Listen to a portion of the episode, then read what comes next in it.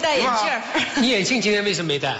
我们那天集训的时候，我给运辉说，我们可能无法和他感同身受，但是我选择在此刻和他站在一起。如果你准备好的话，接下来我有个请求，你说。我想席地而坐，让我感觉我回到了我的大山。聚光灯是我高原的阳光，然后你们都是我的天使，可以吗？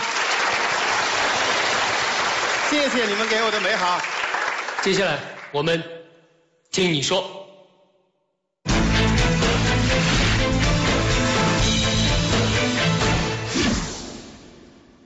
最近我住在朋友家，楼下有一个保安大叔，他每次在我们回去的时候呢，看见我们就会把门给我们拉开。基本上小区回去的每一个人，只要他看见的，他都要及时的把门给拉开。我想做点什么，刚好家里有瓶酒，我把这瓶酒抱着交给这个大叔，他看着我，愣了一下，然后给我说谢谢。一瓶白酒，一个微笑。如此美好，在我现在的这个学校阿姆拉，有一个藏族的小伙子，他每次我去的时候都骑车载我进山里面。每次往返山里这条路的时候，都是一条不叫路的一种崎岖，基本上我们都会摔跤。他老是一路在高歌着，唱着歌。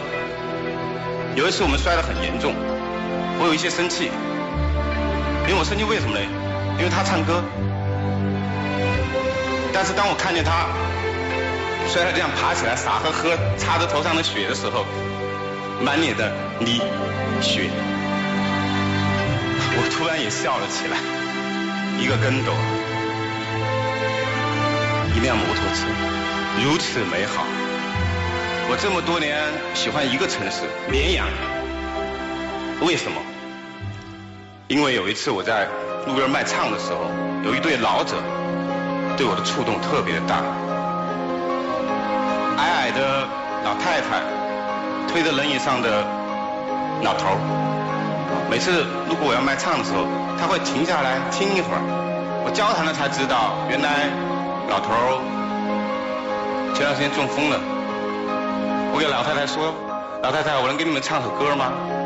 老太太第一反应是。我没有钱，我没有，我真的只想为你们唱一首歌。老太太笑了，那一把轮椅和这一对背影如此美好。保安大叔的微笑，藏族小伙乐观豁达，那一对老者相濡以沫、相守一生的爱情，正是那不经意的微笑。让我们去化解冷漠，正是那困境中乐观的豁达，让我们直面艰难。